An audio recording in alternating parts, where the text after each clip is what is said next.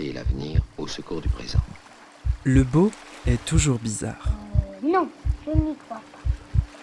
Rien ne distingue les souvenirs des autres moments. Le bizarre est souvent beau. C'est cette bizarrerie qui le fait être particulièrement le beau. Le beau bizarre Non, oui, pour moi, oui. de Zineb Souleimani.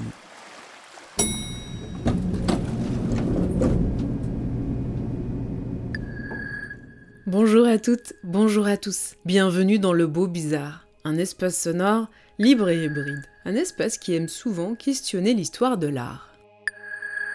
Le ballet L'après-midi d'un faune de Václav Nijinsky est dansé sur la musique de Claude Debussy. Musique elle-même inspirée par le poème Après-midi d'un faune de Stéphane Mallarmé, première pièce de Nijinsky où il interprète lui-même le faune une pièce qui avait fait scandale en 1912 lors de sa première représentation en France au théâtre du Châtelet. D'une part, l'absence de mouvement dansant avait déçu une partie du public et de la critique, mais surtout, une scène finale jugée trop explicite du désir et de la jouissance du personnage masculin excité à la vue de la nymphe.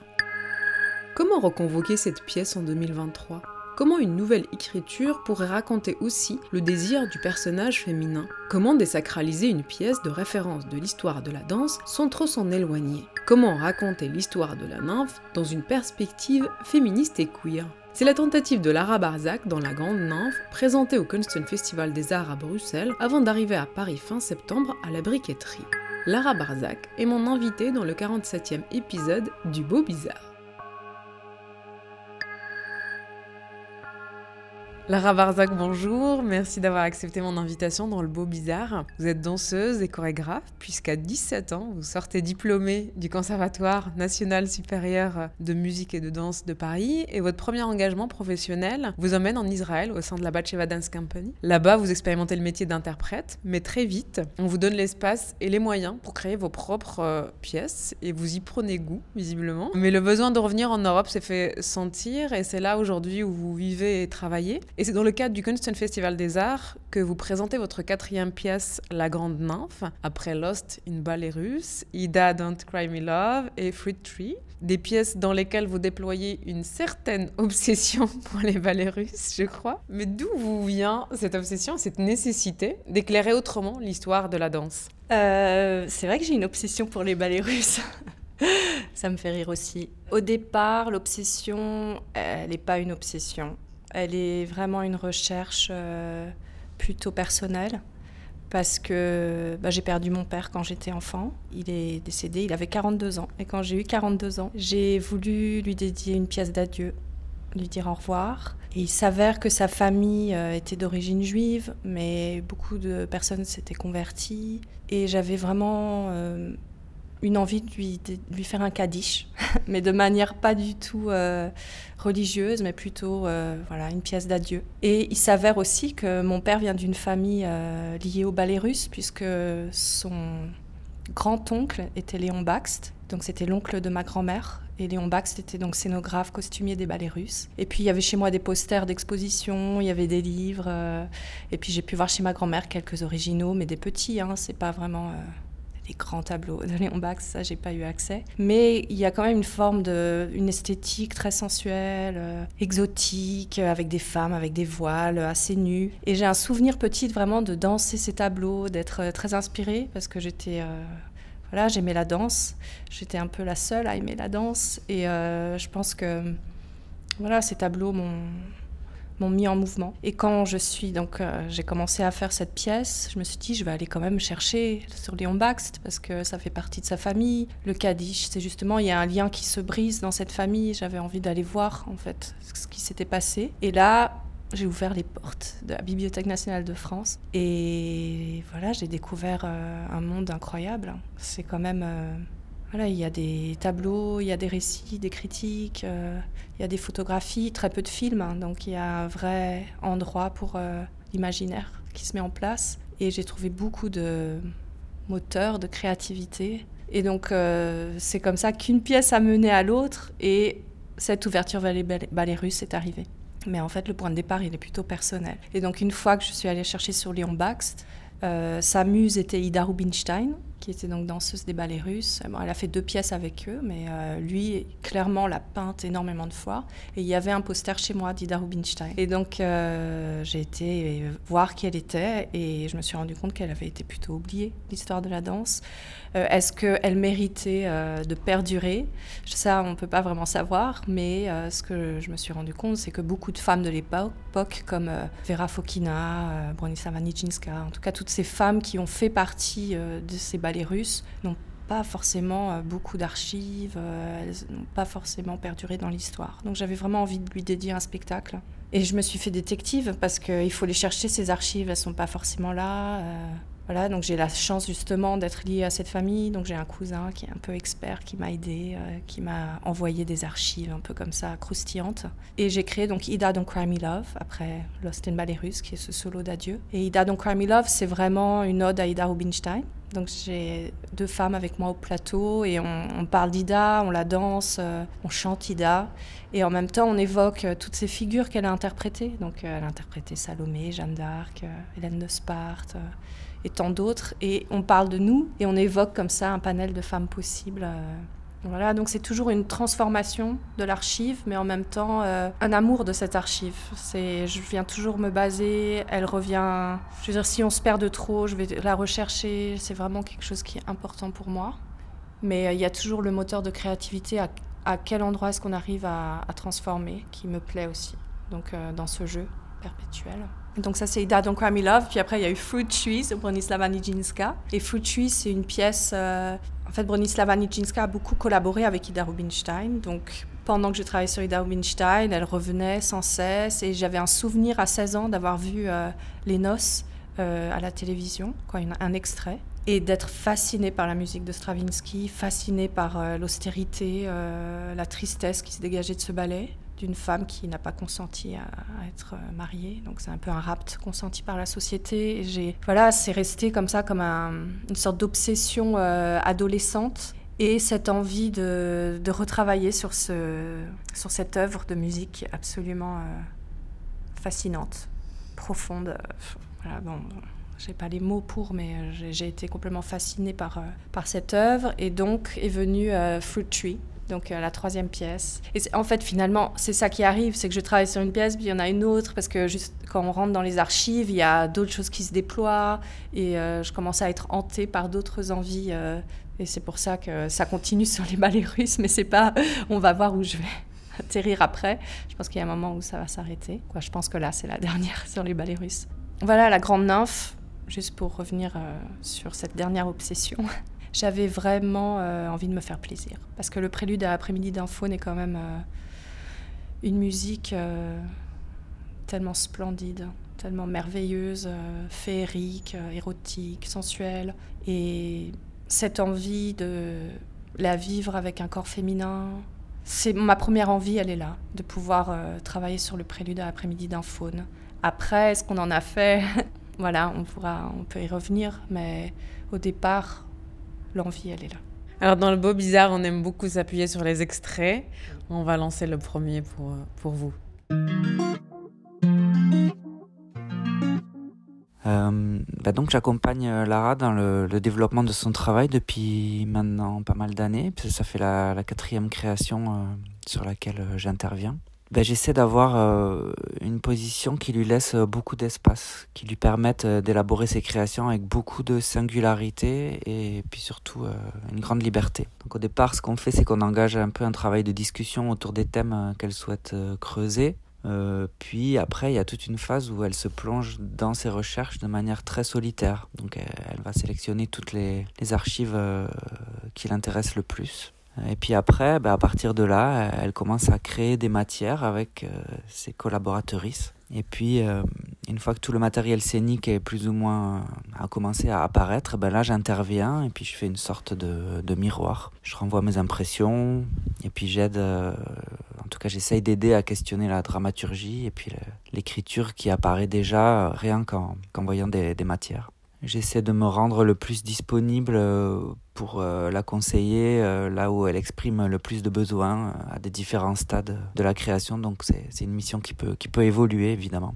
Et je pense que j'essaye de rester le plus à l'écoute et puis surtout le plus ouvert possible pour laisser des possibilités toujours ouvertes, de nouvelles choses d'apparaître en fait tout au long du, du processus créatif. si je dois parler de, de son travail, je trouve que c'est un travail très personnel mais qui part toujours d'un événement historique pour le questionner et le recontextualiser dans le présent. Donc c'est un travail qui questionne évidemment l'histoire de, de, la danse plus particulièrement, mais surtout de son écriture de cette histoire. Et puis aussi notre, euh, notre rapport aux archives et à la manière dont on peut les interpréter. Alors ben, les archives aussi, hein, elles sont aussi questionnées dans le sens qu'elles sont très certainement euh, subjectives euh, dans le choix qui a été fait de ce qui est archivé ou pas. Donc ça, c'est aussi contenu, je trouve, dans le travail de Lara. Et puis, ben, il y a sa vision euh, féminine que je trouve importante et, et que j'aime beaucoup accompagner.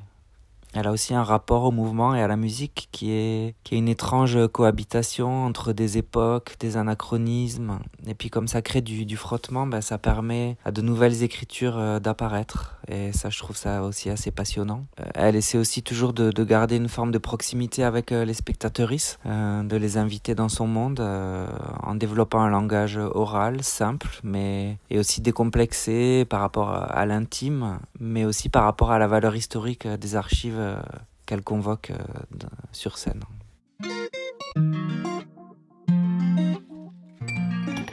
J'imagine que vous reconnaissez la voix. c'est la surprise. Oui, c'est Gaëlle Santisteva avec qui je collabore. Voilà. Aussi sur ses projets et lui sur les miens. Avant d'aller plus loin dans le propos de votre pièce, il me semblait important de revenir sur votre univers dans la parole de, votre fidèle collaborateur Gaël Santisteva, qui nous éclaire sur votre processus de recherche. Vous avez besoin de puiser dans l'archive de l'histoire de la danse un propos qui résonne aussi avec l'époque, mais avec quelle approche vous vous êtes lancé dans la réactivation de cette grande nymphe? Cette grande nymphe, elle part, euh, c'est une figure... Euh de l'après-midi d'un faune de Aslav Nijinsky, mais aussi euh, du poème de Mallarmé, l'après-midi d'un faune, et peut-être on peut supposer euh, du prélude à l'après-midi d'un faune, qui est aussi inspiré par le poème. Et c'est une figure euh, voilà, qui provoque le désir de ce faune, en tout cas dans la pièce de Nijinsky, et qui va apparaître et euh, il y aura un duo de séduction, elle va disparaître et lui va jouir. Et mon envie était de vraiment travailler sur euh, son désir à elle, qu'on ne questionne pas. Euh, de déconstruire un peu cette pièce qui est en même temps phénoménale et en même temps qui me pose la question du désir féminin, qui est laissé pour compte.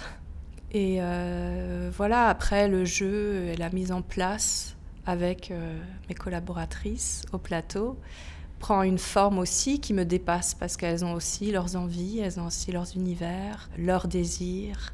Et je pense que c'est un jeu à trois, à plus parce qu'après il y a d'autres collaboratrices qui arrivent dans le projet. Mais au départ, euh, c'est notre jeu à trois qui, qui se place sous tension de, voilà, de, des féminins, de leur. Euh, de leur érotisme, mais aussi euh, de leur envie d'être euh, émancipées, d'être elles-mêmes, de parler de leur corps, euh, comme je dis, vieillissant. Alors moi, voilà, vieillissant, parce que les nymphes, elles, ont, sont souvent, elles ont 19 ans, elles sont idéalisées, elles sont vierges, et en même temps inatteignables pour n'importe quelle femme. C'est absolument impossible d'être une nymphe. Et c'était l'envie de dire, bah, on, est des, on est des nymphes, mais on est des nymphes comme on est, on est toutes des nymphes On pourrait toutes l'être avec euh, nos vulnérabilités, avec euh, voilà, notre âge, notre humour, avec ce qu'on est. Et euh, voilà, c'était ce désir-là. Alors, vous créez votre pièce dans le cadre du Consol Festival des Arts, on, on, l'a dit, et c'est aussi une parole de contextuelle que j'avais envie d'aller chercher. Lara Barzac est une chorégraphe et danseuse qui va présenter pour la première fois au, euh, Festival des Arts, mais qui avait déjà présenté plusieurs projets à Bruxelles. Et euh, on avait été en contact avec elle car extrêmement fasciné par euh, sa pratique artistique très pointue dans laquelle elle arrive toujours à, à raconter et à ouvrir une réflexion sur l'histoire de la danse. Ça, c'est souvent quelque chose qui est, qui est très présent dans, dans sa pratique euh, chorégraphique, dans laquelle elle, euh, elle ouvre vraiment une réflexion sur l'histoire, et souvent l'histoire du XXe siècle, euh, en mêlant les, la grande tradition, en quelque manière, et souvent la tradition vraiment chorégraphique. Elle avait beaucoup travaillé, par exemple, sur les ballets russes, mêlée avec des réflexions autobiographiques et souvent avec une lecture très contemporaine vis-à-vis de, euh, de ce bagage, de ces traditions. Donc une lecture souvent féministe et queer dans laquelle elle se pose une question en quelle manière pouvoir re-regarder aujourd'hui euh, la tradition. Et ce qui pour moi était toujours extrêmement fascinant chez Lara, c'est cette euh, complexité de à la fois aimer en quelque manière la tradition, mais de pouvoir plus la vivre de la même manière, de pouvoir en quelque manière la rendre plus complexe à travers le regard d'aujourd'hui. Et, là, dans ce projet spécifique, elle avait cette idée que, euh, je me souviens la première fois qu'on en a parlé avec Lara, elle était très fascinée par... Euh, euh, le, prélude de l'après-midi d'enfant de Debussy et sur cette, cette généalogie de Mallarmé, Debussy qui a écrit ce prélude magnifique et de Nijinsky qui a créé euh, l'après-midi d'enfant, donc le, ballet. Et, à la fois, toute cette généalogie, en quelque manière, de la construction de cette figure de la nymphe et de la grande nymphe, et, cette, histoire de regard euh, masculin sur, sur le corps féminin de la nymphe. Et donc, ces trois hommes qui ont raconté, en quelque manière, la nef et qui ont souvent, en quelque manière, euh, les nefs utilisées aussi dans ce, euh, ces corps qui doivent aussi incarner une sorte de sensualité, cette spontanéité, toujours décrite comme très aérée, comme quelque chose qui doit incarner une sorte de sensualité qui doit, en quelque manière, avoir toujours un degré de séduction.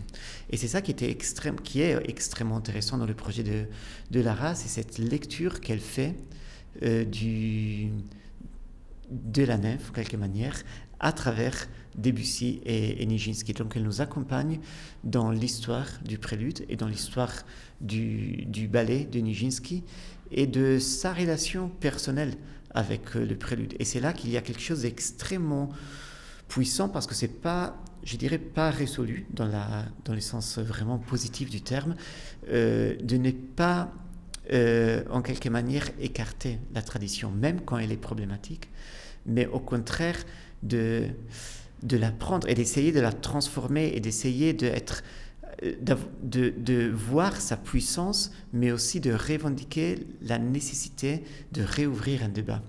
Euh, et c'est, il y a cet aspect, cet équilibre très, pour moi, juste dans le projet entre en quelque manière tradition et désacralisation en quelque manière des figures du passé, parce qu'on passe vraiment à travers tout ce qui va pas en quelque manière aussi dans l'histoire dont cette, image de la nef a été euh, construite. Mm, mais il y a aussi, un, je dirais, euh, beaucoup d'amour pour... Euh, pour les éléments qui ont construit en quelque manière cette tradition. Le, le, le projet termine avec une euh, petite orchestre des trois éléments, un ensemble qui rentre sur scène et joue à nouveau le prélude dans sa version classique de Debussy. Et pour moi, c'est un moment magique dans lequel, en quelque manière, on arrive à la fin, après avoir déconstruit le prélude, euh, on arrive à la fin avec cette possibilité d'y revenir, mais de, l'avoir rendu plus complexe. Et donc de ne pas l'avoir, euh, en quelque manière, écarté de nos références contemporaines, mais de l'avoir en quelque manière remis en question et donc le valoriser dans sa possibilité d'être plus complexe de ce qu'il était avant.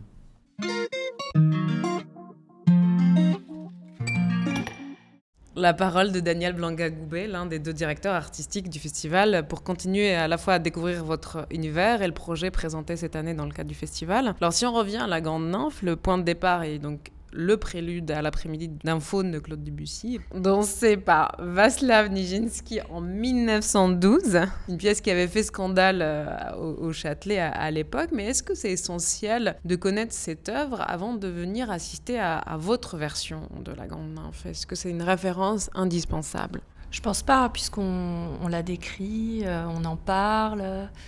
Et il y a vraiment, même je fais un pitch, donc j'explique un peu l'histoire.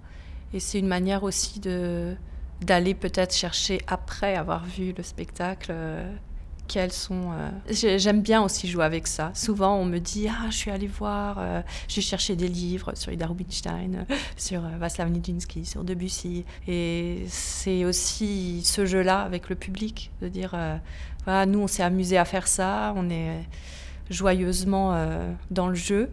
Et en même temps, oui, j'ai un vrai amour pour cette histoire de l'art qui, qui m'a construite personnellement parce que c'est des œuvres euh, auxquelles je me suis attachée pour diverses raisons à différents moments de ma vie. Et je trouve qu'elles valent le coup d'aller les, les découvrir. Donc si après les spectatrices euh, ont vu le spectacle et vont avoir la curiosité d'aller chercher, alors mission réussie. un peu. Mais après, il y a aussi euh, voilà, la, découverte, par exemple, dans les autres projets de figures euh, oubliées. Ça, c'était vraiment important pour moi.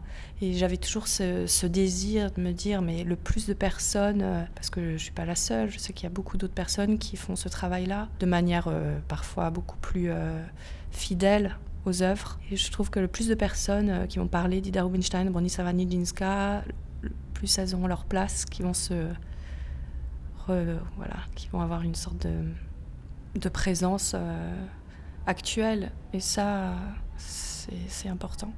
Mais est-ce que vous vous reconnaissez dans la manière à la fois dont Daniel parle de votre travail, donc d'une manière un peu extérieure, et puis en même temps euh, de Gaël, qui est un collaborateur de l'intérieur enfin, Est-ce que c'est aussi euh, c'est ce projet-là que vous voulez partager de cette manière-là, d'extérieur La démarche, c'est vraiment ça, c'est à la fois aimer le répertoire, mais le questionner à l'aune d'une époque contemporaine qui a déconstruit quand même pas mal, euh, pas mal de, de- de- dans le regard masculin sur le corps, euh, parfois et souvent sexualisé du, féminin. Bah oui, tout à fait.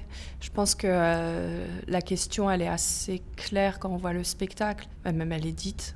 Et est-ce est qu'elle jouit On ne sait pas. euh, on se pose cette question et puis on essaye de, par de différents biais de revenir à, nos corps à nous d'abord, parce que c'est nos expériences euh, personnelles. Et puis en même temps, de, voilà, de questionner toujours euh, cette histoire de l'art qui est où il manque les femmes. Je veux dire, elles sont là, mais il faut aller les chercher, il faut être...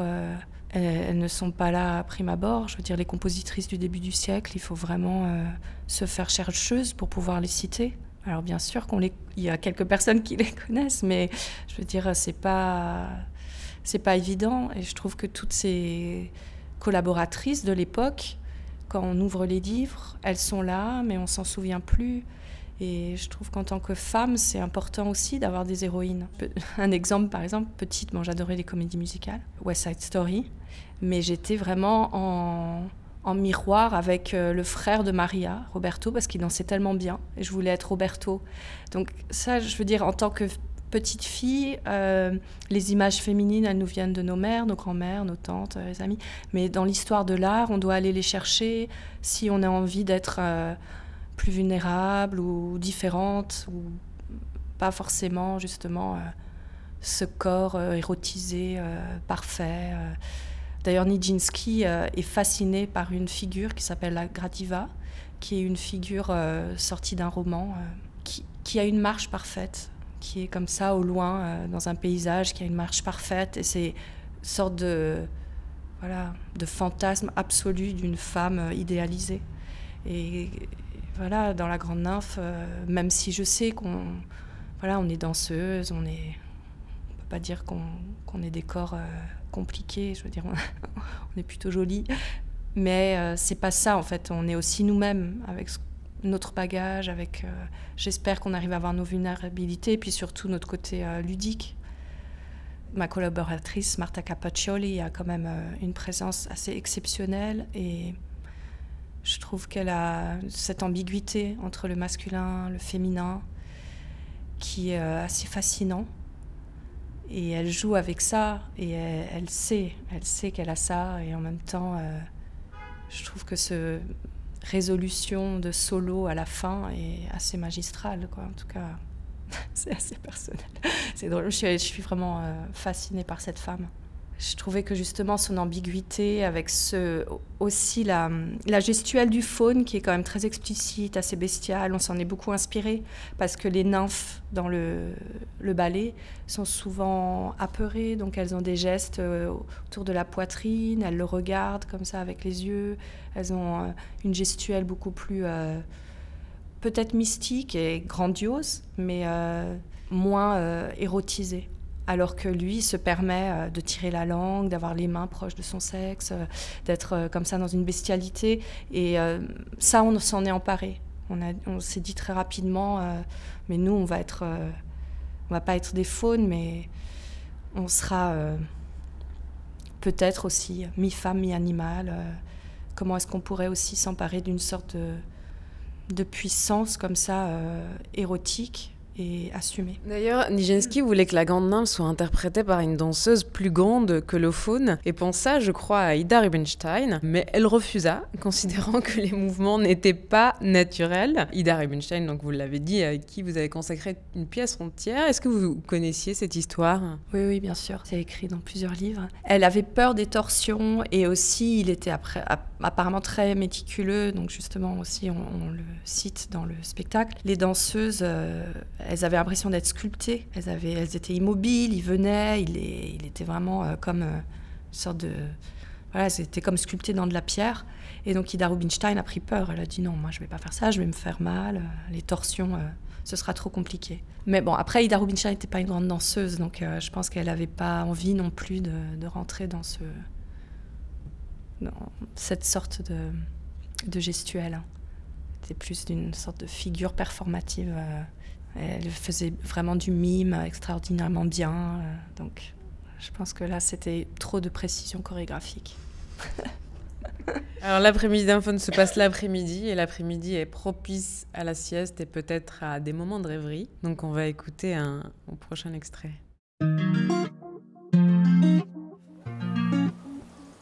C'est absolument comme un film en fait. Hein. Toby Nathan. C'est-à-dire il y a quelqu'un qui vous projette un film et vous êtes en train de le regarder, et ça se voit parce que vos yeux se mettent à bouger en fonction du récit du film. C'est quand même hallucinant, quoi, cette affaire. Le rêve, j'imagine, existe infiniment plus longtemps que le cinéma, évidemment. Et qui est le cinéaste? C'est jamais le rêveur.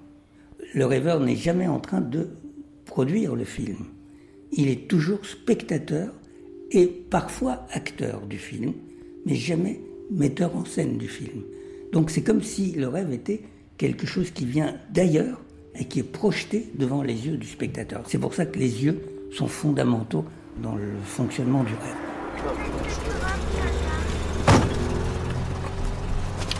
C'est-à-dire que ce pas les éléments de la journée qui apparaissent, c'est souvent les éléments des jours qui précèdent. Et ces éléments-là, vous allez les recombiner et vous allez faire un nouveau film. Et si votre film est identique à la réalité, je vous hospitalise. C'est que ça va très mal. C'est-à-dire, si vous rêvez exactement ce que vous avez fait dans la journée, c'est qu'il y a quelque chose qui va plus du tout chez vous et que vous êtes euh, mélancolique, quoi, en fait. Hein. Vous avez les chocottes après. Hein. C'est pas fait pour ça. La fonction du rêve, c'est justement de produire de l'inattendu. L'intérêt du rêve, c'est pas qu'il vous raconte votre passé, hein. c'est qu'il est capable d'inventer et de vous projeter ça comme si c'était une réalité, parce que ça c'est vachement important dans le rêve. C'est ce que vous voyez dans le rêve, au moment où vous le voyez, c'est pas un rêve, hein. c'est la réalité vraie.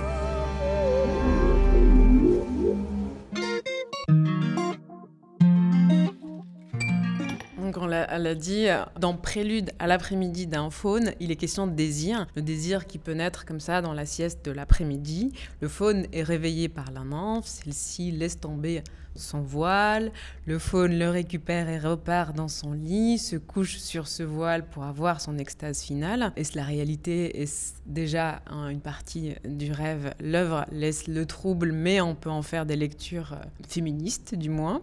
Euh, voilà un résumé un peu fade, mais Comment vous avez réussi à rétablir, vous, le récit du point de vue de la nymphe dans votre grande nymphe?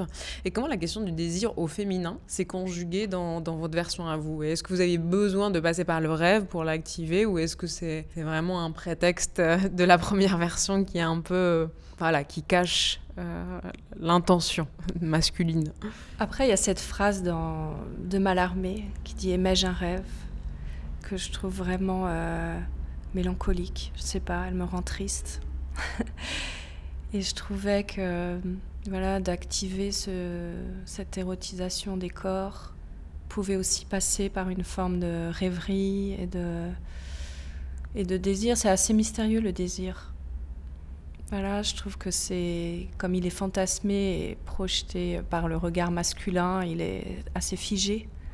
Mais finalement, on a tous des, des désirs enfuis, parfois qui sont sombres ou parfois qui sont joyeuse. Voilà, il y a tellement de formes différentes, c'est tellement personnel. Et comme je disais, par exemple, Kate Hortel, elle amène un univers qui a une forme de profondeur, d'émotion, queer. Je sais pas, elle, elle amène cet univers qui agrandisse le spectacle. J'aurais jamais pu faire euh, sans elle. Je veux dire, sa présence, elle est, elle est envoûtante. Euh, pareil pour Marta Capaccioli, qui a cette ambiguïté euh, du masculin, du féminin, et en même temps un désir, comme on peut le voir dans le spectacle, assez prononcé et joyeux. voilà, après, mon propre désir aussi, il était questionné, parce que moi je disais adolescente, euh, déjà j'étais pas du tout intéressée par la sexualité, c'est venu beaucoup plus tard. Voilà, c'est aussi ça, c'est, je veux dire, on a des timings différents. On voulait que tout soit euh, assez euh, transparent, donc j'espère que c'est retransmis par euh, voilà, les, les confidences qu'on fait un peu sur le plateau.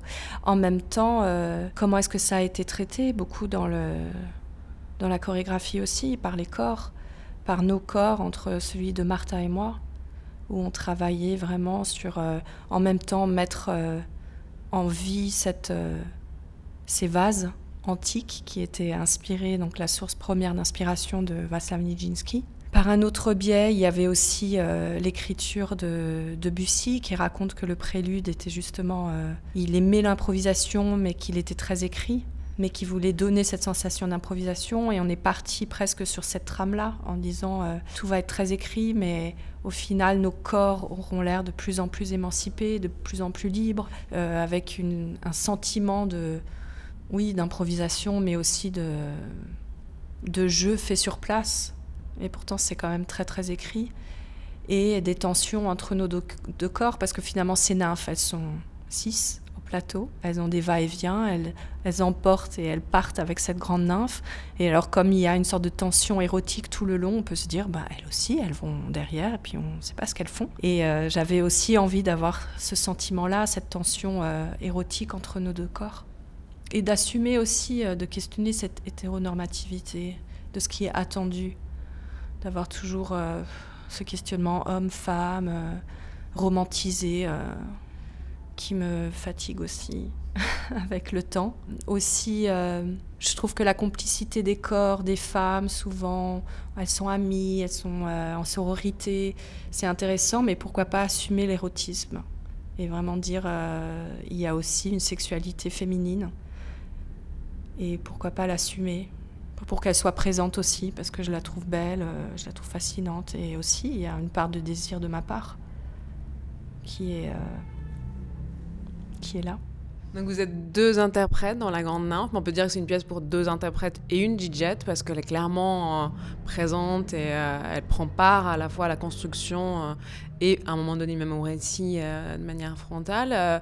Qu'est-ce que ça apporte cet univers sonore dans, dans la dramaturgie de, de, de, votre propos à vous aussi, de ce que vous vouliez partager? Avec Kate, il était tout de suite question de déconstruire le prélude à l'après-midi d'un faune, d'aller chercher un tonalité, euh, des sons, ça pouvait s'en éloigner ou revenir assez près. Au final, il y a toujours à l'intérieur, alors je pense que pour euh, les musiciennes, musiciens, ils pourront entendre qu'il y a vraiment les mêmes notes qui sont reprises à différents endroits. Il y a aussi même euh, des samples. Et c'est pour hanter un peu le plateau de, cette, de ce prélude qui arrivera au final, comme une sorte de, presque de souffle ou d'arriver à, à entrer d'une autre manière sur cette nouvelle version, réinterprétation du prélude. Mais j'avais vraiment envie qu'elle arrive avec son univers qui est quand même très très fort et qu'elle nous berce ou qu'elle nous hante ou qu'elle vienne comme ça, euh, avec aussi assez émotionnel. C'est ça que je, je l'ai dit auparavant. Mais elle a vraiment ce don de d'amener l'émotion et ça c'est fort. En tout cas, pour moi, elle, elle a amené un, environnement sonore euh, voilà, qui est réussi. Je sais pas, c'est pour moi. Je sais pas comment dire autrement. Je la trouve géniale. Kate Hotel. Je vais laisser la dernière question à, à Gaël. Euh, puis si j'avais une question pour Lara, mais par exemple, il y en a une qui me vient, ce serait que ben, la plupart du temps, en fait, on, on dit que les rêves euh, sont une forme de reflet modifié de la réalité. Mais est-ce que tu penses pas que les rêves influencent et agissent aussi sur la réalité?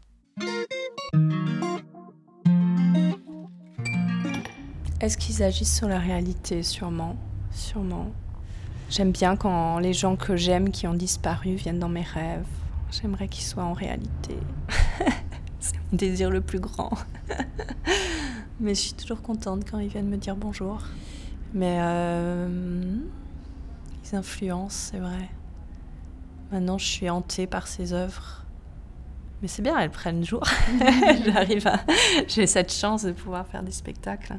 Je dirais, il y a quand même une œuvre de Léon Baxt qui est faite avant l'après-midi d'un faune. Donc Léon Baxt était scénographe des ballets russes, qui s'appelle Terror Anticus, qui est un tableau majestueux, euh, qui, qui me hante, qui fait partie de la pièce. Il y a un récit où il part à Delphes, euh, donc en Crète, avec euh, Valentin Sérov, qui était peintre. Ils partent tous les deux. Et il va créer donc ce tableau où on voit une, une déesse, je pense Aphrodite, qui tient un oiseau bleu en avant. Et derrière, il y a un paysage qui a l'air extraordinaire et en même temps un peu catastrophique, comme s'il y a un déluge derrière elle.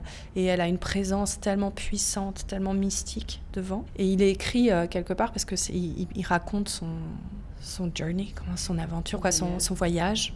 Il le, il le traite presque comme euh, un tableau requiem, qui pourrait être euh, un dernier tableau. Pourtant, il a vécu encore après. Mais je pense que c'est un tableau phare et elle vient juste avant l'après-midi d'un faune. Donc pour lui, je pense que les nymphes, elles ont cette puissance mystique. Donc j'ai voulu aussi le raconter, alors je le dis euh, de manière assez rapidement euh, dans la pièce, dans les théories sur, euh, sur l'après-midi d'un faune. Mais pour moi, elle a cette présence et elle était importante aussi avec Martha. Je lui en parle souvent en disant n'oublie pas, cette Aphrodite, elle, est, elle représente presque comme ça l'existentialisme. Elle est joueuse, mais en même temps, je veux dire, Martha est joueuse sur le plateau, elle, joue avec sa propre euh, sensualité, euh, sur euh, aussi la gestuelle de Nijinsky, sa bestialité, sur tout ce qui peut être référencé en tout cas sur ce ballet, mais il y a ce tableau qui pour moi est présent dans la pièce, qui est important. Et quand la question de Gaël, elle me, me fait repenser à ce tableau. Donc Terror Anticus, Léon Baxt, faut aller voir. Merci à Kate Hortle pour les musiques de cet épisode que vous pouvez retrouver en live durant le spectacle. C'était Le Beau Bizarre, un podcast du studio indépendant Audio Sauti, disponible sur les plateformes d'écoute où vous pouvez laisser des commentaires et faire briller quelques étoiles. Et merci de votre écoute.